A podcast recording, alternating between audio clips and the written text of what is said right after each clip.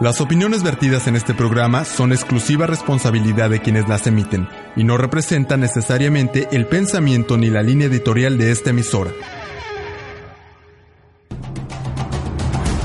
Con valor ciudadano. Un programa de reflexión para generar conciencia.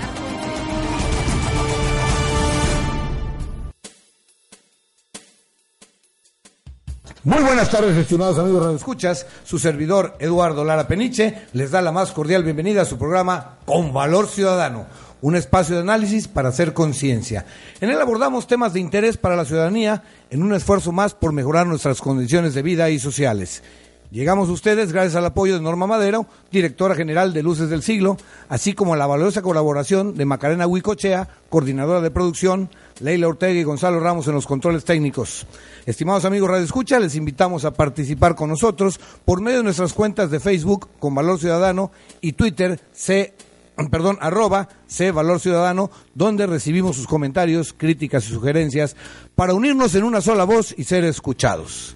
Bien, el día de hoy vamos a analizar las condiciones sociales y políticas de nuestro México que nos obligan, así, enfáticamente a hacer un análisis detallado sobre ellas, principalmente por los hechos acontecidos el pasado sábado 1 de diciembre en la Ciudad de México y en Guadalajara. No olvidemos, en Guadalajara también hubo expresiones de repudio y de represión en Guadalajara en que un gran número de mexicanos organizados se volcaron a las calles para manifestar su inconformidad ante la imposición de un nuevo presidente quien resultó ganador en una contienda electoral plagada de irregularidades, de, situación, de situaciones aún no aclaradas, las cuales han sido consideradas por una gran parte del pueblo como una burla del sistema hacia su persona, como el desprecio total a su voluntad, situación que quieren quienes manipulan al gobierno nacional saben muy bien y prueba de ello es el cerco que desde una semana antes de la imposición ordenaron instalar al derredor del Palacio Legislativo.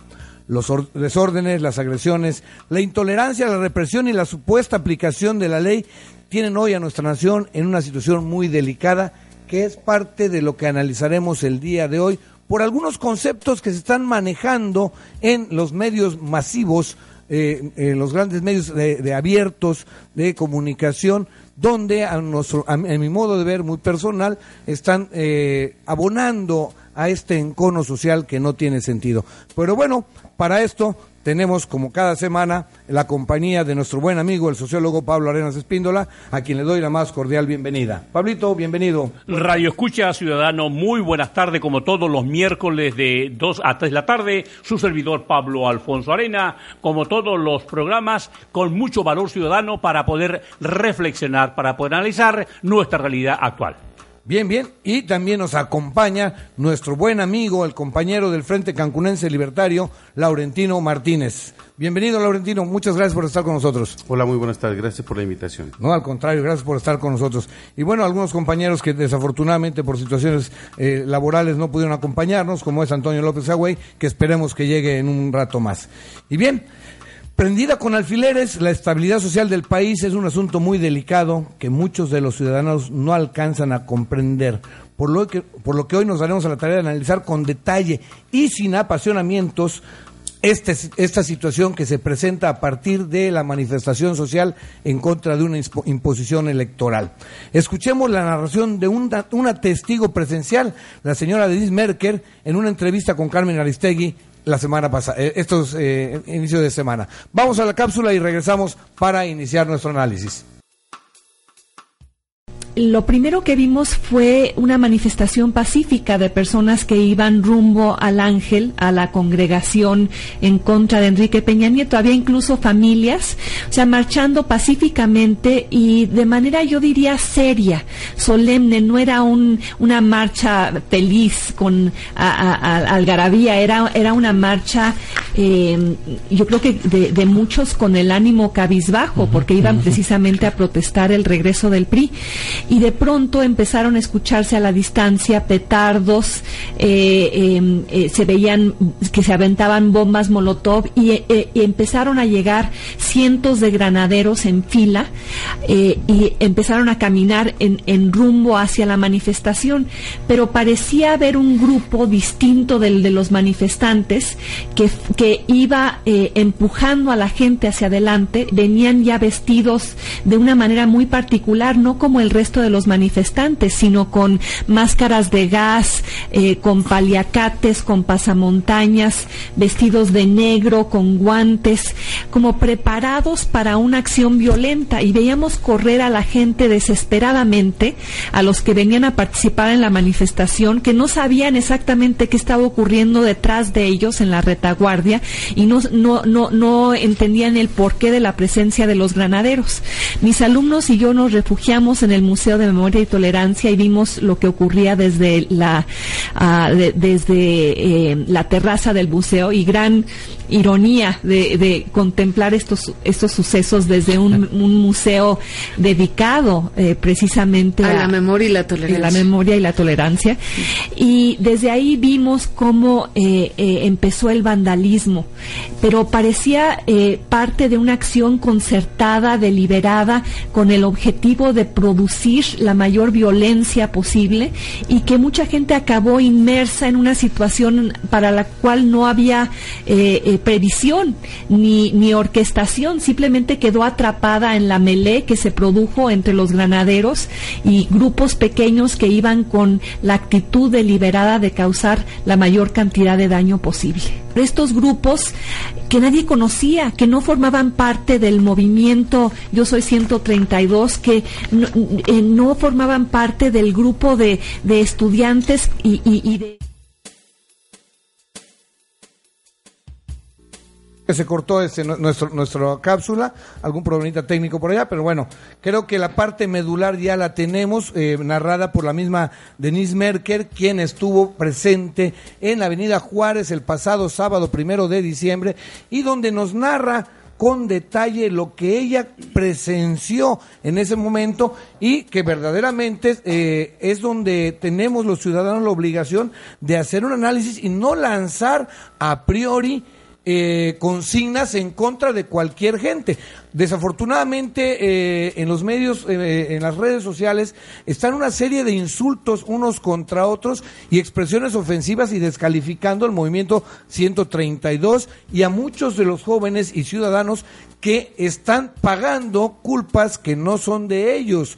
Ya este bien lo dijo Denise Merker en, en esta entrevista que eh, eh, la, manifestación estaba eh, transcurriendo de manera totalmente pacífica cuando de repente un grupo de jóvenes vándalos, bien identificados por el tipo de vestimenta, empezaron a generar desorden y a destruir sin razón ni sin medida al grado de que inclusive empujaban a la gente que estaba en la manifestación hacia los granaderos. Pero también llama la atención como que los granaderos, al mismo momento que aparecen estos este, vándalos, los granaderos también aparecen en escena.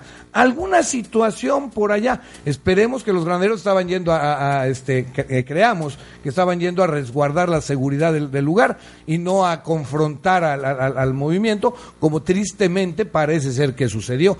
Debemos de ser muy analíticos en esta parte. Tenemos que eh, eh, clarificar muy bien nuestras ideas y no dejarnos llevar por los comentarios tendenciosos e incendiarios de algunos comunicadores, con mucho respeto, irresponsables que únicamente quieren confrontar más al pueblo.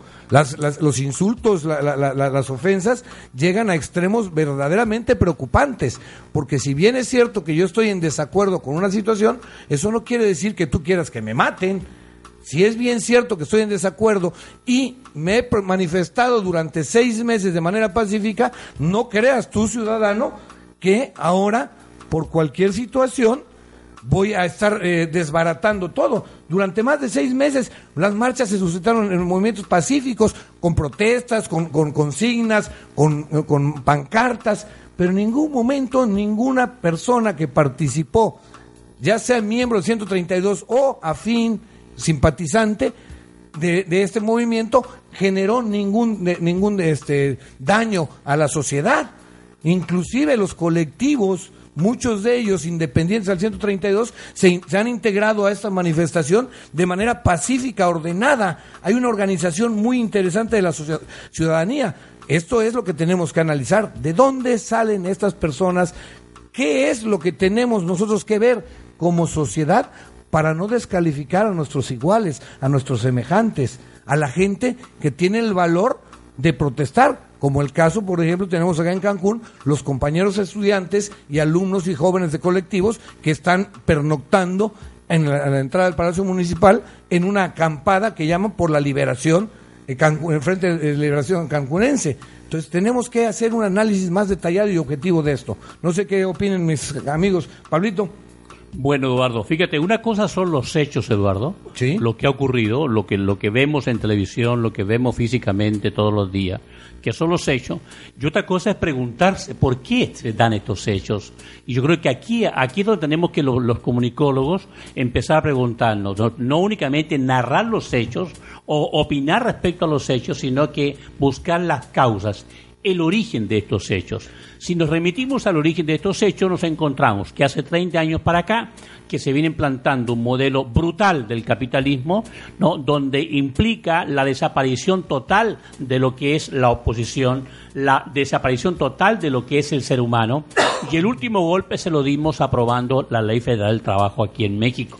Entonces nos damos cuenta que esto que estamos observando este fin de semana está inserto a nivel nacional, a nivel mundial. A nivel mundial hay una gran rabia, a nivel mundial hay un gran descontento, a nivel mundial hay una, una, una, una, una angustia, una...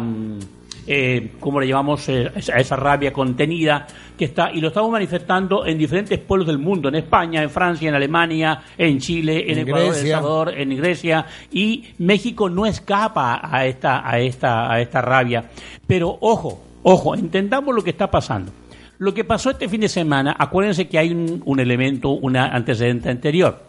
Y el antecedente anterior es que López Obrador en estas elecciones se presenta no como, ¿no es cierto?, el violento, no se presenta como el que quiere, ¿no es cierto?, ir más allá de lo que es la vía pacífica. Y realmente al Estado mexicano lo tiene completamente eh, desorbitado. No saben qué hacer porque no logran entender la postura de López Obrador y el movimiento de López Obrador. Ojo con esto.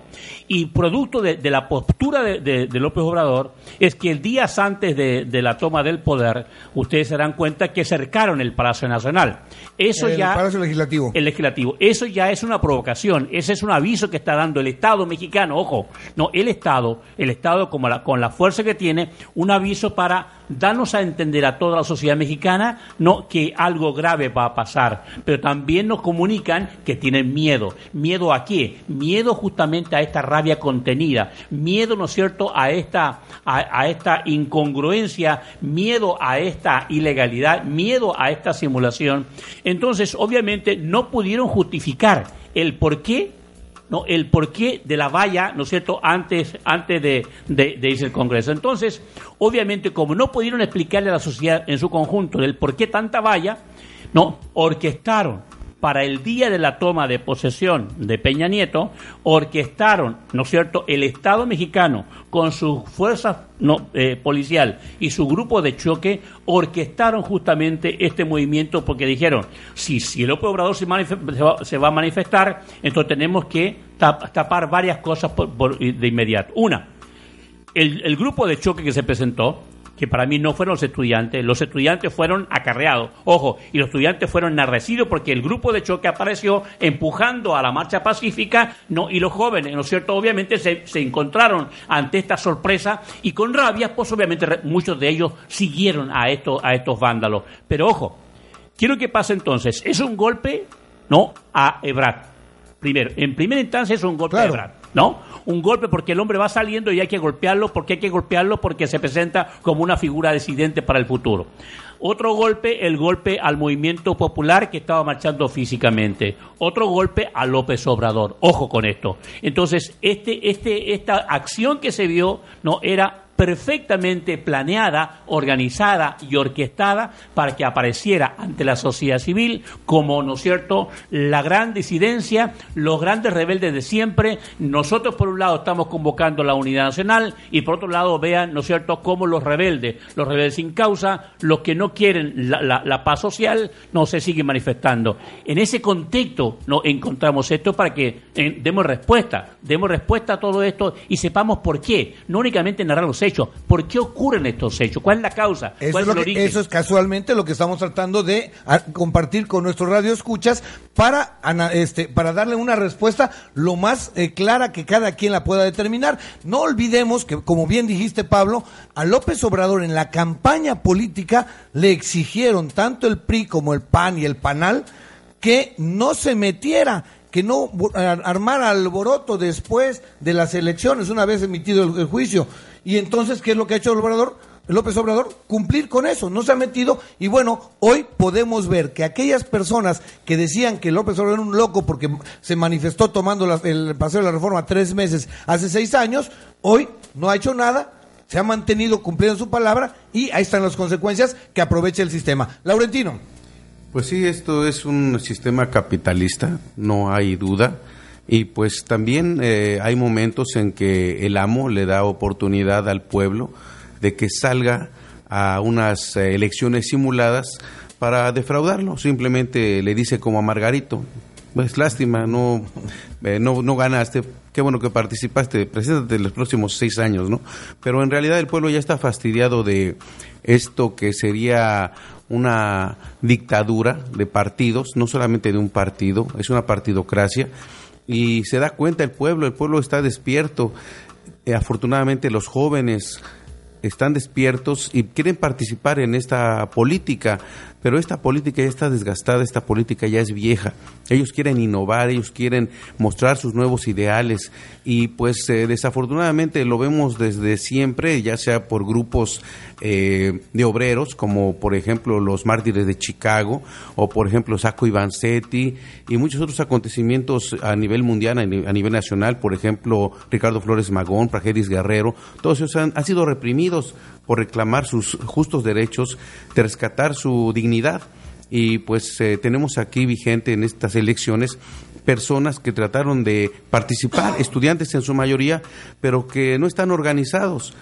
La mayoría de las eh, circunstancias que se dan en el caso de la política están, no están eh, organizadas.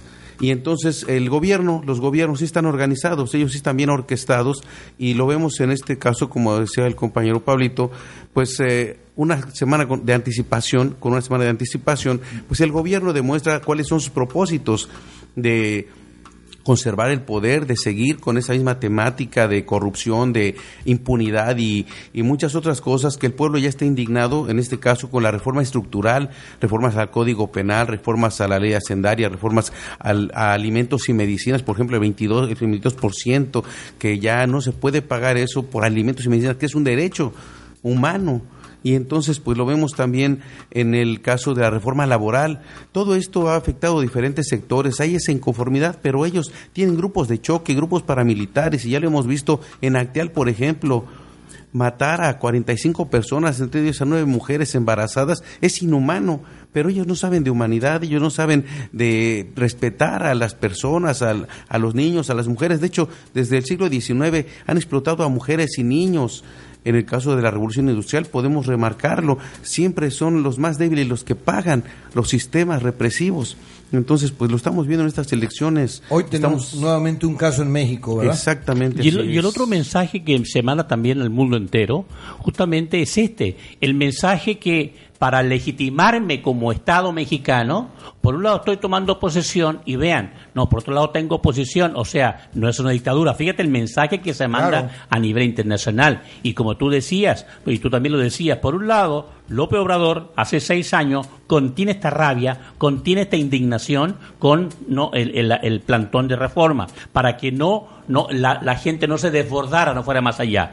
Esto, esta, en, este, en, esta, en este momento lo que hizo López Obrador, mm, convocar una marcha pacífica justamente para, ¿no es cierto?, con mucha tristeza, con mucha rabia, con mucha indignación, pero para no exacerbar justamente esta gran conciencia nacional que se está formando poquito a poco y que todavía la gente no logra entender y es lo que tenemos que hacer, empezar a reeducar a nuestra sociedad para que realmente sepa el porqué y el para qué de las cosas se siga autoengañando. Entonces es importante que nuestros ciudadanos se den cuenta que antes de, irse con la opinión de cualquier, de cualquier periodista que en este momento cunde por todos lados o simplemente dar una opinión por lo que ve en la televisión o ve en la radio, primero cuestiónese el por qué no están sucediendo estas cosas? ¿Cuál es la causa? ¿Cuál es la razón?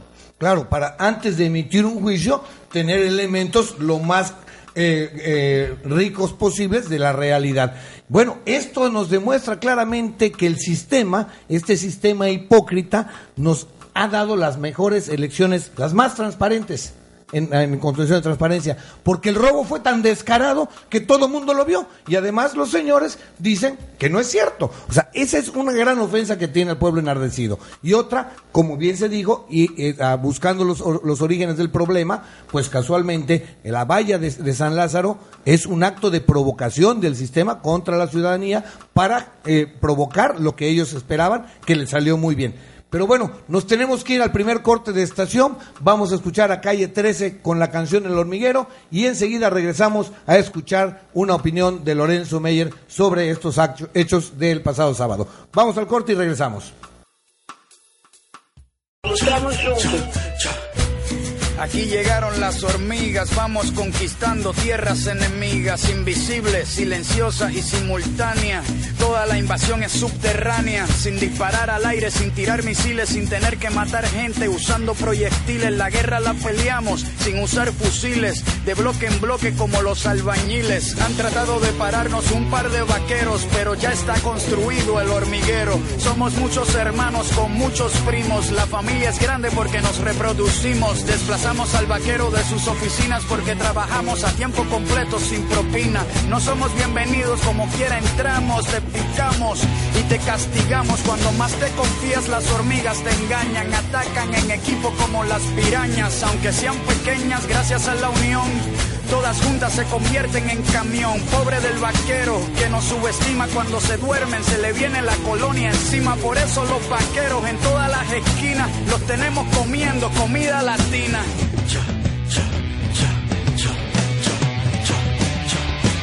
Tú quieres guerra. Tú quieres guerra. de la guerra. Tú quieres guerra. Las hormigas pueden contra cualquier gigante, entran por la trompa de cualquier elefante, los derrumban sin que la sangre les salpique, ácido fórmico pa' que les pique, no te confíes si la picada no te arde, la quemazón de la picada la sientes más tarde, aunque tengas botas, baquetas y sombrero, hay muchas hormigas y pocos vaqueros, los humildes se comieron a los nobles, para el 2020 vamos a hacer el doble, aquí no hay racismo, no se trata de raza, si trabajo aquí pues aquí tengo mi casa. Ser imparcial de eso es que se trata. Hay que compartir los dulces de la piñata. Ahora, si el vaquero nos maltrata, puede ser que a las hormigas les salga lo de zapata. En equipo se resuelve cualquier contratiempo. Cuando te picamos, picamos al mismo tiempo. Sobre nuestra unidad no debe haber preguntas. Frente al peligro, las hormigas mueren juntas. Tú quieres guerra. Tú quieres guerra. Tú quieres guerra.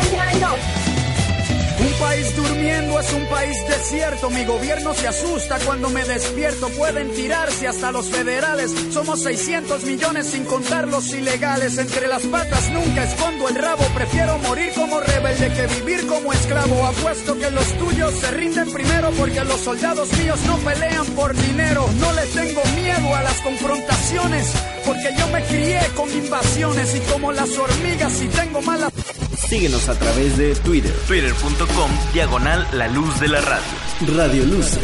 Haciendo radio, haciendo ruido.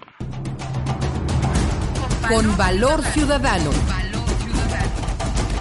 Un programa de reflexión para generar conciencia.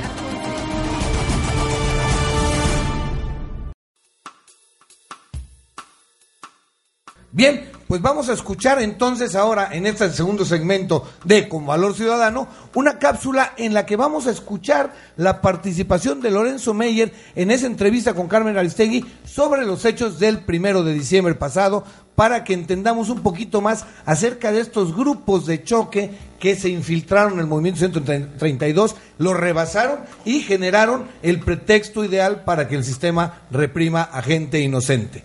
Vamos a la cápsula y regresamos enseguida. Se necesita realmente pocas personas, pero bien eh, eh, dirigidas. Y en el eh, reforma de hoy viene de la confesión de alguien que dice que les pagaron 300 pesos. Son los el tipo de pagos que se hicieron durante la elección o días antes de la elección, lo que, lo que se hace muchas veces. No hay más que estas dos cosas. Ahora, Carmen, si suponemos que fue la ira desbocada, entonces yo me remito al 2006. En el 2006, eh, Andrés Manuel dijo eh, en varias oportunidades que si se había tomado reforma era para canalizar la ira por esa vía, que no se rompió un solo vidrio, que no hubo un solo herido en el 2006 y que eh, había razones para estar eh, inconforme con esa elección que le dio el triunfo a, Calderón. En esta ocasión ya Andrés Manuel no se metió para nada, no tomó ninguna calle ni nada. Pero entonces, puedes, una explicación sería esa. La violencia ahora sí ya no había quien la canalizara por otro lado. Si es eh, una eh, situación orquestada por alguien, le salió muy bien. Hasta ahorita le ha salido perfecto. Mientras no se pueda descubrir quién lo hizo, esto de los guantes negros, bueno, nos eh, acordamos de los guantes blancos eh, de el 68. Cuando tú dices de los halcones 68, en realidad los halcones son del 71. Eh, era- 71, claro, sí. estaban preparados para no repetir lo del 68, para que no se usaran a uniformados, eh, se diluyera el origen de esto, se tratara de decir que eran estudiantes también, estudiantes contra estudiantes. En esta circunstancia sería inocente de nuestra parte, ya no estamos en la edad de la inocencia, suponer que no pudo haber esto. Pero, dada los antecedentes históricos, sería imprudente no suponer como una de las posibilidades. Insisto, entonces, o, fue eh, alguien que logró lo que quería, de momento desprestigiar a, la, a, a quienes se oponen, a quienes querían eh, manifestarse en contra, o es un- una cosa genuinamente casi demencial, pero eh, absurda en más de un sentido. Cualquiera de las dos puede tener implicaciones en el largo plazo.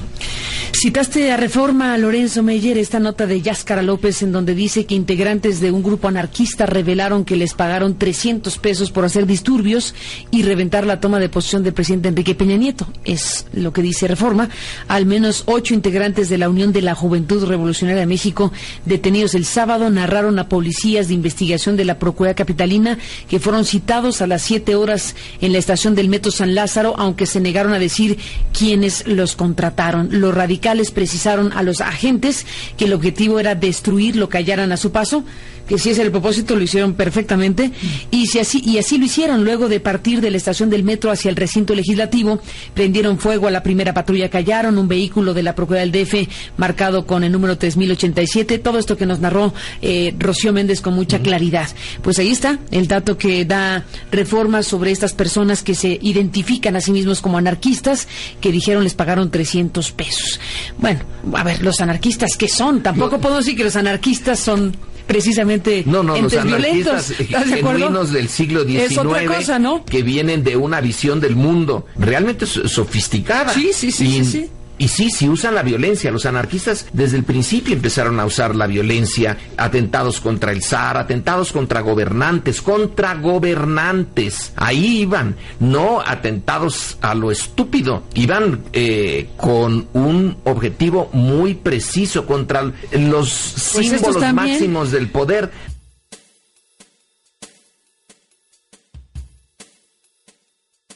Bien, pues pudimos escuchar claramente uno de los argumentos que está utilizando el sistema para desacreditar a este, muchos de los movimientos sociales con esta palabra anarquistas, el anarquismo. Y bueno, Lorenzo Meyer nos da más o menos una idea de lo que es el anarquismo o de lo que fue el anarquismo en el siglo XIX y un detalle muy objetivo muy claro, ¿no?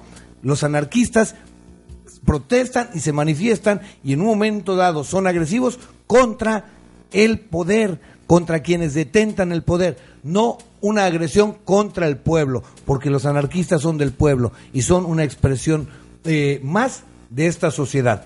Pero fíjate que más sin embargo, antes de, entrar a, a lo último que plantea Lorenzo Meyer, tenemos que también seguir viendo el contexto. El contexto, acuérdate que ¿cómo, ¿cómo queremos que la gente no tenga rabia? ¿Cómo queremos que la gente no tenga ira? ¿Cómo queremos que la gente no esté indignada?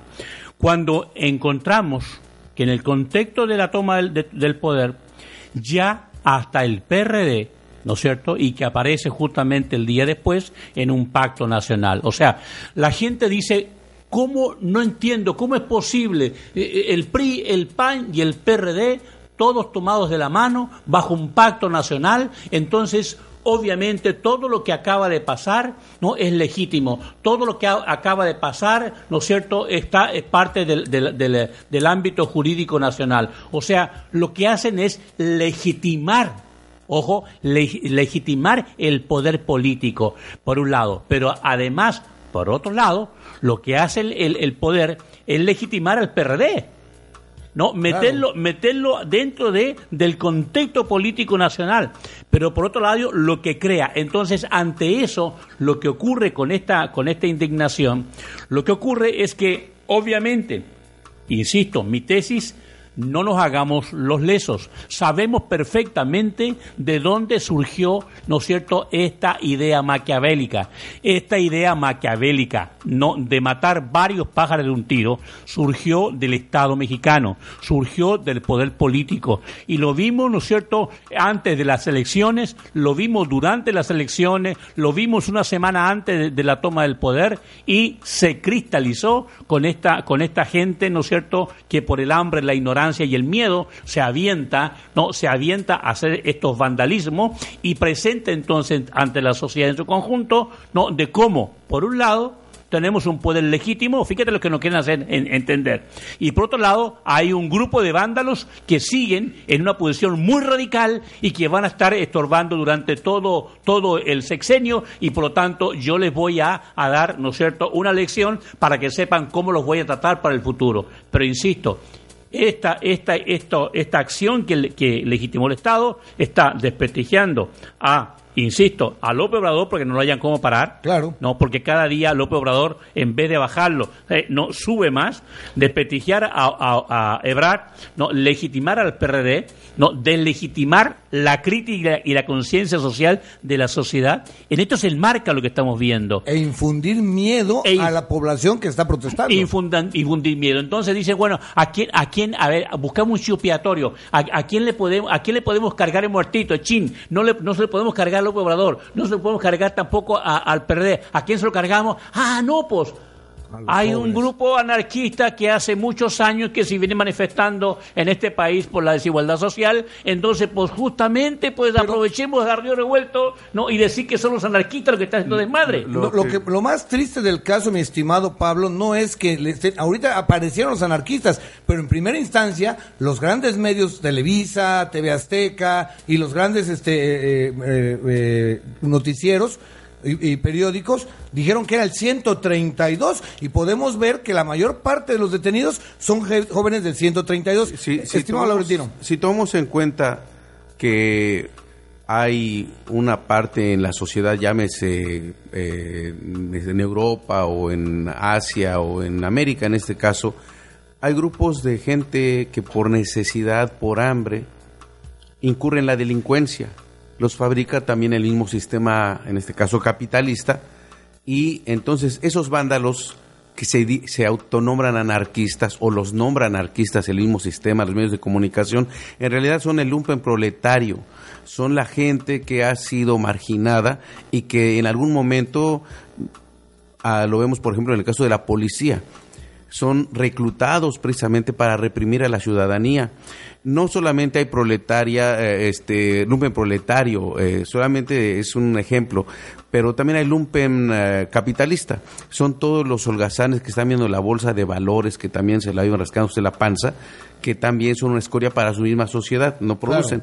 Pero en el caso de los que se autonombran o los nombra el sistema anarquistas, no son anarquistas, no conocen el anarquismo son jóvenes delincuentes de la misma escoria de la sociedad en la que vivimos que se prestan por esos 300 pesos o que simplemente por inercia les gusta la violencia, pero en realidad no tienen ninguna ideología. Claro, tenemos, que, tenemos que entender y aclararle a la ciudadanía que el, que el anarquismo no es una corriente eminentemente agresiva, es una corriente filosófica en la que se expresa que el ser humano es capaz de autorregularse y autogestionarse, de producir en, en comunidad y de poder dividir esa, esa producción para el beneficio de, de, todos. Entonces, entonces, fíjate, el, el objetivo que se logró es importante para el Estado. Claro. Porque para el Estado, ante la sociedad en su conjunto, deslegitimó a 132 deslegitimó al PRD, deslegitimó a Abrad, deslegitimó a, al, al, al López Obrador y deslegitimó al movimiento social. O sea, Señores, pónganse las pilas porque a partir del día de hoy en adelante lo existe únicamente, ¿no es cierto?, la unidad nacional, como bien decía alguien por ahí, donde hay una cerrazón por la unidad nacional, donde nada se cuestiona, nada se critica y hay una sola voz que prevalece, pero además lo más importante que aquí vemos es la violencia. Ojo, porque por un lado estamos viendo la violencia física, ojo, que es lo que fue lo que vimos en el hecho de, que de, esta toma de poder. y la otra cosa es la violencia la violencia psicológica. Si ustedes se dan cuenta la violencia psicológica con la que han manejado los medios de comunicación y cómo se han expresado los políticos es mucho más fuerte que la violencia física que vimos en un acto vandálico ese día. Y están haciendo creer a la sociedad en su conjunto no donde prácticamente nos tenemos que quedar callados sumidos no es cierto como sumisos y aceptar las condiciones porque díganme ¿Quién puede decir no a todo lo que se ha presentado? Porque lo que se ha presentado es hermoso, pero yo quiero ver si realmente no se va a hacer. ¿Dónde, ¿Dónde está el capital para poder hacer todas esas acciones del famoso Pacto Nacional o de la, famoso, la famosa 13 medida del presidente? O sea, pero díganme, es lo que nos quiere hacer entender. Si nos caímos la boca, que ya no, hay nada que criticar. Eh, esa es la parte que quiere el sistema. No olvidemos, Noam Chomsky lo dice muy claramente, esa es una de las 10 estrategias que tiene el sistema para entretener a la gente, para desviarle su atención, para generarle miedo, para mantenerlo pasmado y frenado ante cualquier situación que pudiera manifestar inconformidad contra el sistema. Lau. Pues eh, en realidad eh, esto es histórico y la verdad que hay que rescatar el anarquismo desde conocer su, su concepción. Como dignidad humana, ¿no? Y su concepción principalmente, porque desde la, época de las sociedades igualitarias se veía, se veía una anarquía, o sea, no había una autoridad represiva, asfixiante, también no había un sometimiento todos colaboraban pero, pero desde que surgieron los primeros brujos chamanes, los primeros profetas, desde que surgieron los reyes, una teocracia, desde que surgió ya una estructura llamada Estado, entonces a partir de ahí comenzó a surgir el hambre, a surgir la necesidad, la pobreza, la marginación, llámese esclavismo, llámese feudalismo, llámese capitalismo, comenzó la represión, comenzó el miedo. Entonces, esto se está viendo en el siglo XXI, en esta globalización. Vemos ahorita cómo está un Dragon Mart, que vienen empresas asiáticas y le dicen al pueblo que es para el bien del pueblo. Lo mismo lo han engañado en el caso de eh, mexicana de Aviación o en el caso de Telmex o en el caso de Petróleos Mexicanos, le han hecho tantos huecos a la Constitución para beneficiarse unos pocos y empobrecer a toda la ciudadanía mexicana. Ellos dicen que es el Estado mexicano, pero en realidad el Estado mexicano solamente son el Estado legislativo, el Estado ejecutivo, legislativo y judicial y la población es la alfombra enlodada en la que ellos caminan. La población, la población civil no tiene ninguna participación, solamente se somete a las voluntades de los grandes políticos, llámese el grupo Atlacomulco, encabezados por Del Mazo, encabezados por eh, eh, Salinas de Gortari, encabezados por Montiel y una serie de mafiosos. ahora. Todos ellos son los que se benefician de tantos engaños y el pueblo ya no ya no está para engaños, el pueblo ya se está despertando porque también hay medios de comunicación dignos como este medio que se dedican precisamente a dar esa información a la, a la, a la población, a la población que ellos llaman civil. Tratamos de ser lo más objetivos, claros y tener verdaderamente eh, una, una, situación total, eh, eh, totalmente eh, apartidista y tratar de eh, clarificar los conceptos.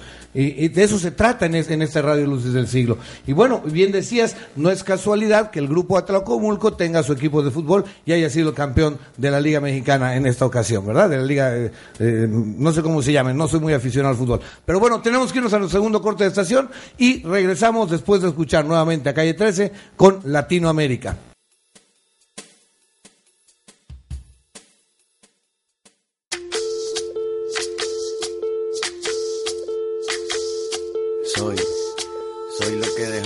Soy toda la sobra de lo que se robaron, un pueblo escondido en la cima, mi piel es de cuero, por eso aguanta cualquier clima, soy una fábrica de humo, mano de obra campesina para tu consumo, frente de frío en el medio del verano, el amor en los tiempos del cólera, mi hermano, el sol que nace y el día que muere, con los mejores atardeceres, soy el desarrollo en carne viva, un discurso político sin saliva, las caras más bonitas que he conocido, soy la fotografía de un desaparecido, la sangre dentro de tus venas, soy un pedazo de tierra que vale la pena. Una canasta con frijoles, soy Maradona contra Inglaterra, anotándote dos goles, soy lo que sostiene mi bandera, la espina dorsal del planeta en mi cordillera, soy lo que me enseñó mi padre, el que no quiere a su patria, no quiere a su madre, soy América Latina, un pueblo sin pierna pero que camina, oye, Tú no puedes comprar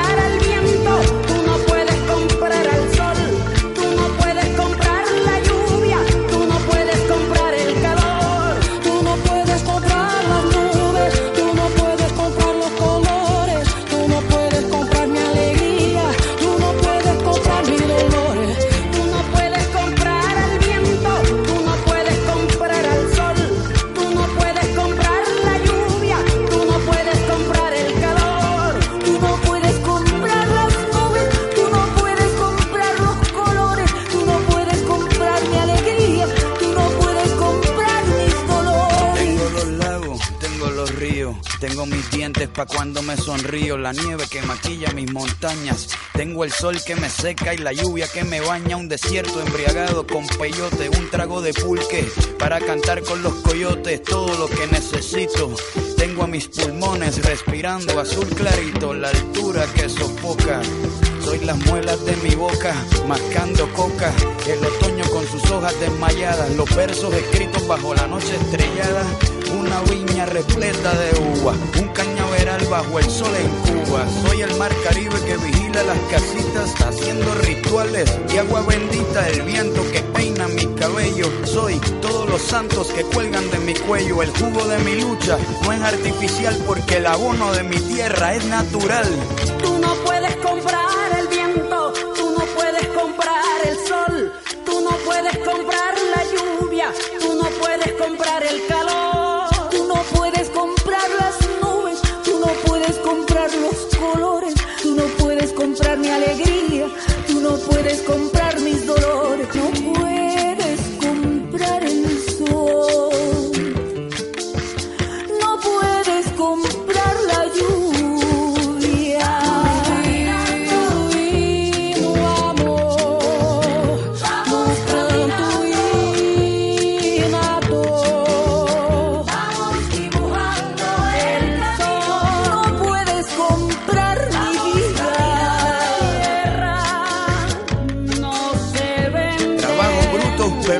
orgullo. Aquí se comparte, lo mío es tuyo. Este pueblo no se ahoga con marullo. Y si se derrumba, yo lo reconstruyo. Tampoco pestañeo cuando te miro para que te recuerdes de mi apellido. La operación Cóndor invadiendo mi nido.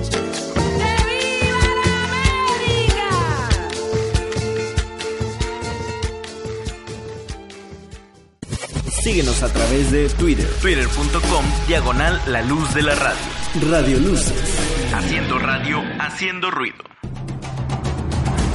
Con valor ciudadano. Un programa de reflexión para generar conciencia.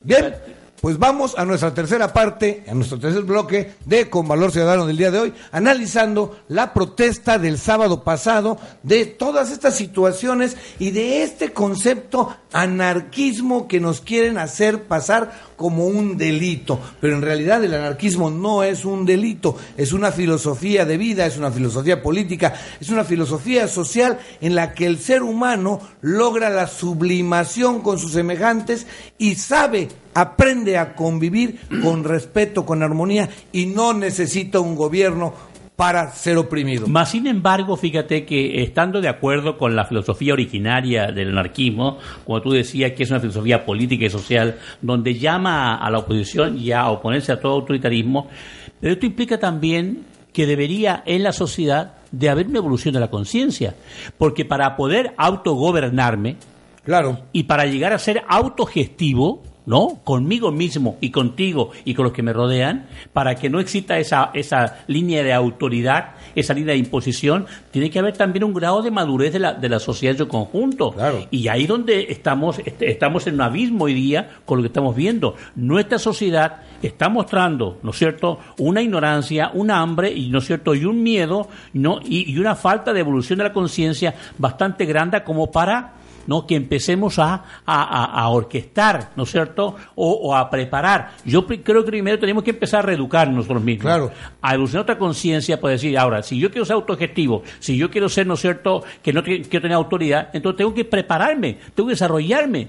Pero estamos años luz ante, esa, ante esta situación. El sistema capitalista ha promovido la ignorancia, ha promovido el individualismo y ha promovido el culto al ego que impide que el ser humano transite hacia una hacia una anarquía Correcto. porque al fin y al cabo y, y háblese de anarquía en el buen sentido de la palabra en la autorregulación y el autogobierno de, de la misma gente sin necesitar instituciones que lo sometan Pero además hoy día tenemos que ser bien plurales. Cualquier movimiento que hoy día surge en la sociedad, cualquiera, ¿no? Llámese como se llame, bienvenido sea siempre que esté despertando la conciencia de la sociedad, buscando, ¿no es cierto?, el autogobierno.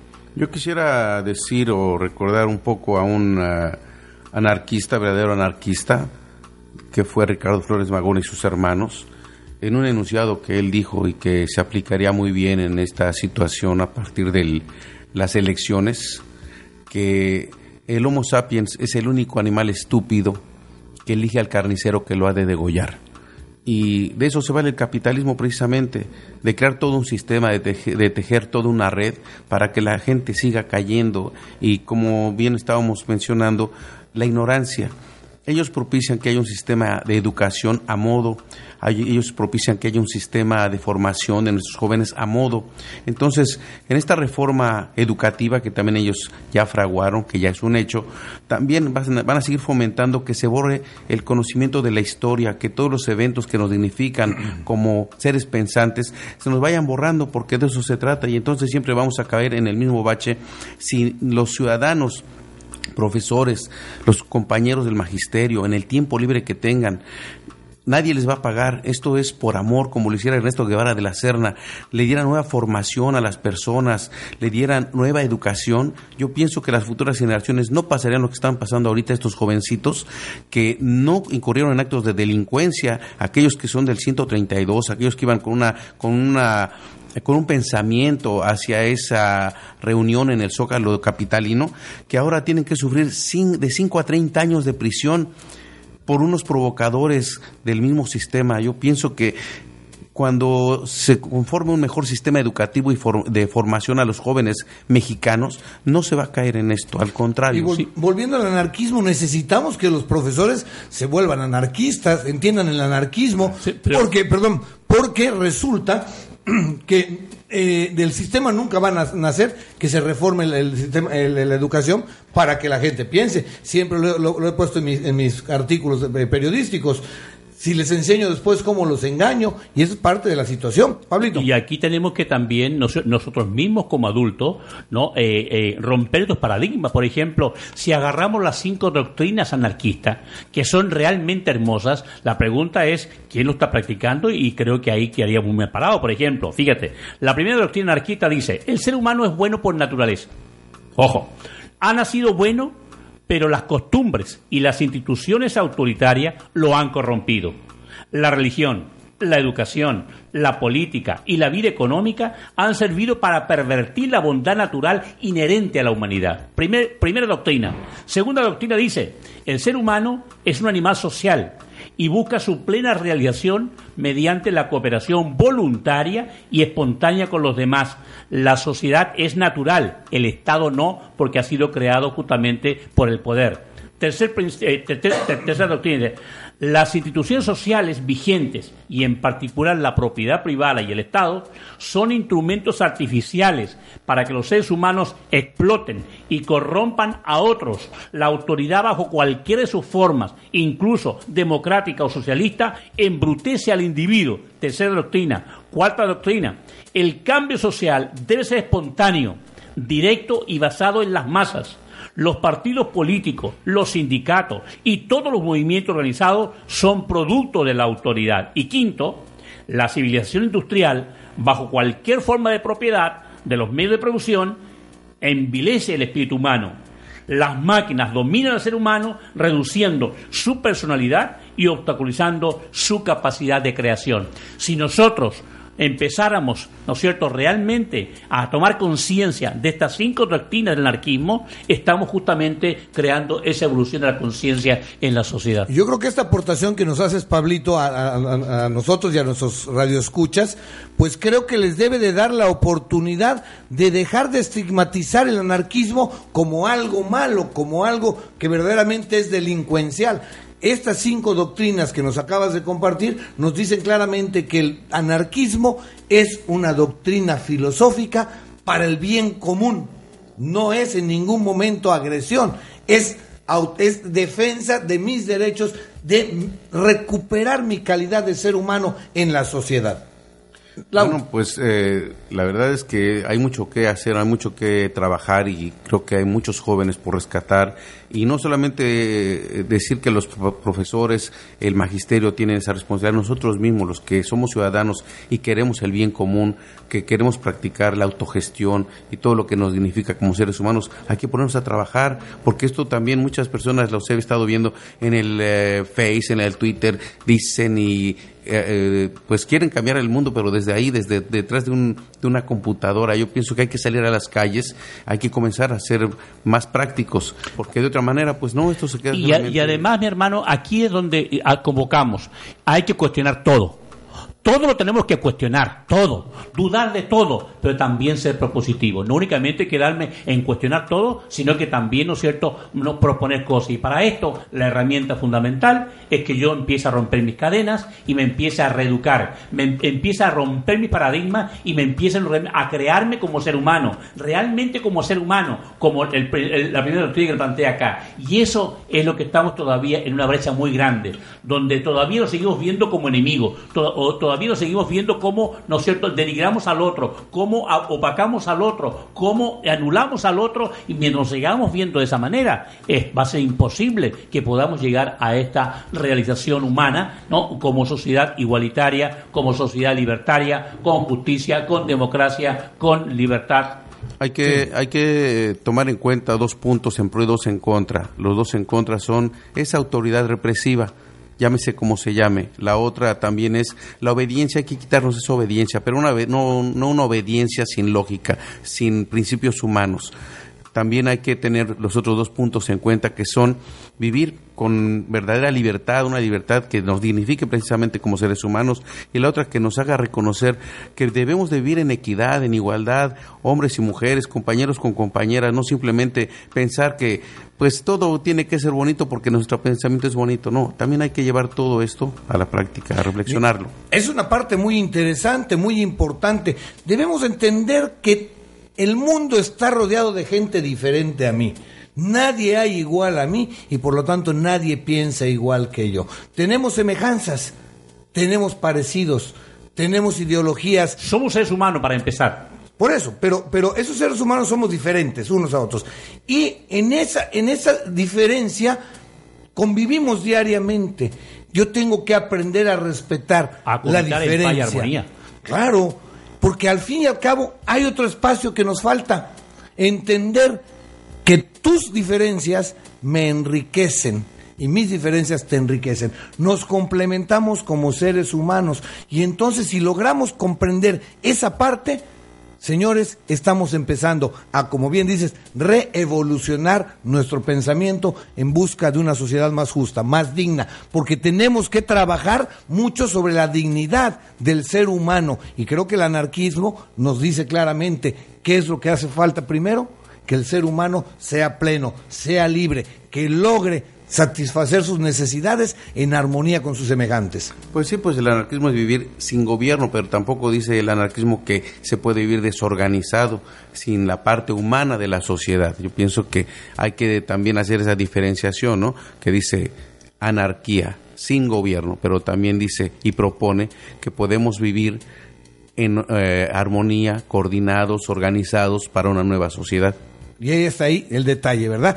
Sin gobierno, pero con organización y responsabilidad. Siendo responsables, podemos eh, eh, soslayarnos del, este, del gobierno. Y que lo vemos ahorita. Ahorita, por ejemplo, no, no tenemos la capacidad de juntarnos, ¿no? De reunirnos, de juntarnos. Y cuando ya nos reunimos y nos juntamos y nos empezamos a organizar, surgen los grandes conflictos. Claro. Los grandes conflictos porque todos nos queremos imponer. Porque no sabemos lo que significa organizarnos. No sabemos lo que significa, cómo nos organizamos de tal manera que no, que no se dé ese autoritarismo que tú planteas. Cómo nos organizamos de tal manera que podamos nos cohabitar todos en armonía, que podamos coordinarnos, que podamos vincular acciones, que podamos, que, que tengan éxito nuestros planes de trabajo. Porque si no, entonces sí caemos ¿no? en el autoritarismo. Pero no, no, ni una ni la otra. No hemos aprendido, fíjate, por más anarquía, eh, eh, eh, por más autoritarismo que existe, está tan impregnado en nosotros que cuando queremos predicar en anarquismo, ¿cierto? Se nos hace muy difícil porque tenemos que reeducarnos. Porque hay un detalle muy importante, tenemos que luchar contra nuestro ego que nos ha fomentado este sistema capitalista. Lau, ya nos estamos yendo. Precisamente el capitalismo de esto se sirve y precisamente por eso crea a la policía y crea también, con todo respeto, La a los, a los abogados. Porque si viéramos con paz, con justicia, sin esa autoridad represiva, no necesitaríamos ni policías ni necesitaríamos abogados porque no habría un derecho tergiversado que defender. Habría un eso- derecho per se. Por eso que decían nuestros pensadores anarquistas que era una utopía.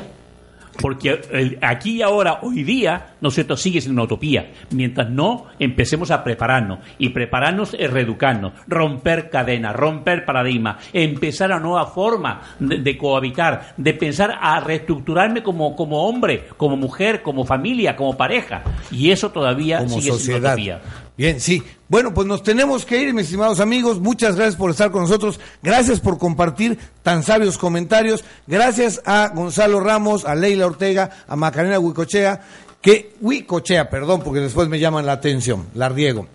Este, que nos apoyaron para que este programa llegue a ustedes. Les- nos despedimos dejándoles en la voz de Sergio, Sergio Aguayo en una entrevista con Carmen Aristegui esto que dice Pablo piensen, reflexionen sobre quiénes son los más beneficiados con todo este desgarriate que se armó el sábado pasado. Es más, estamos en vivo y nos podemos equivocar. Claro, definitivamente. Bien, pues estimados amigos Radio Escuchas, muchas gracias, buenas tardes, nos vemos la próxima semana y escuchen la, este, la participación de Sergio Guayo y piensen verdaderamente cuál es el origen del problema o de la manifestación del sábado pasado. Hasta luego, buenas tardes. Me da la impresión que en el último de los casos, los quien lo haya hecho, lo que está buscando es la posibilidad de erosionar la legitimidad que tiene la desconfianza, la disidencia, la crítica. Otro término del discurso de Peña Nieto fue la unidad nacional. Evoca a Manuel Ávila Camacho, en el cual todos quienes crecimos con ese término sabíamos que la unidad nacional significaba uniformidad, homogeneidad, nadie podía pensar diferente. Y conformidad. Y conformidad. Pues no, tenemos que repudiar, y lo hago personalmente, estos actos de vandalismo irracional que afectan, que provocan violencia contra personas civiles ajenas y que protestan legítimamente de la posibilidad de protestar pacíficamente en contra de lo que se considera incorrecto. Pero, pero si esos, dice Sergio que a esos, ¿a quienes perjudican y a quienes beneficia esto? Beneficia, por un lado, a quienes te diría desde los poderes fácticos que se ven amenazados, estoy especulando solamente a, voto- a- a bote pronto, a eh, quienes eh, ven con enorme recelo al- a, a quienes protestan a la izquierda, a, los resentidos por el movimiento, es decir, priistas ultramontanos, que resentidos con el movimiento 132 que les aguó la una parte de la fiesta en mayo, etcétera. La lista podemos hasta izquierdistas resentidos, la lista es infinita, todos son de entrada eh, presuntos culpables, me refiero a- al o no todos, un buen número de actores son presuntos responsables de alentar el vandalismo. Con valor ciudadano. Un programa de reflexión para generar conciencia. Las opiniones vertidas en este programa son exclusiva responsabilidad de quienes las emiten y no representan necesariamente el pensamiento ni la línea editorial de esta emisora.